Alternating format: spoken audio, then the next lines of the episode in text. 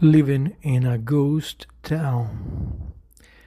I'm a ghost living in a ghost town. You can look for me, but I can't be found. You can search for me. I had to go underground. Life was so beautiful. Then when I got lucky down, feel I like ghost living in a ghost town. Also in this place was humming, and the air was full of drumming, the sound of cymbals crashing, glasses were all smashing, trumpets were all screaming, saxophones were blaring. Nobody was caring if it's day or night. I am a ghost, living in a ghost town. I'm going nowhere, shut up all alone. So much time to lose, just staring my, at my phone. Every night I am dreaming that you will come and creep in my bed. Please let this be over, not stuck in a world without end. Preachers were all preaching, charities beseeching, politicians dealing Thieves were happy stealing, widows were all weeping. There's no beds for us to sleep in. Always bad the feeling it will all come tumbling down. I'm a ghost living in a ghost town.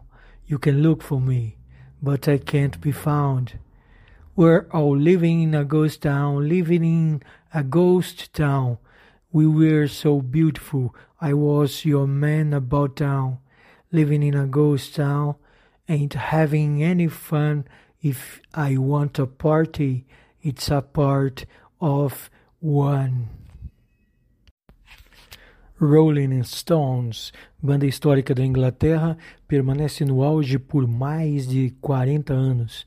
Essa canção atual fala a respeito da vida das pessoas afetadas por algo enorme como uma pandemia e a forma como enxergam as coisas. Lembrem-se de que eles poderiam ser os seus avós, viveram bastante e conhecem muito mais coisas do que os mais jovens, e oferecem através da canção a visão pessoal deles, a forma como enxergam as coisas mundialmente. Instruções: assista ao vídeo da banda para em seguida responder à avaliação. A nota máxima será 10. Usando seu celular, produza um vídeo de um minuto mostrando através da janela do seu quarto a paisagem que é possível ser vista, o que você pode mostrar do seu pedaço de mundo para todos. Não é preciso falar nada, apenas se comunicar através de imagens durante um minuto, eternizando tudo que você pode ver através da janela. Terminado o vídeo, apenas diga o seu nome completo e série, escolha compartilhar e envie para o e-mail mac.one.hotmail.com para que seja avaliado.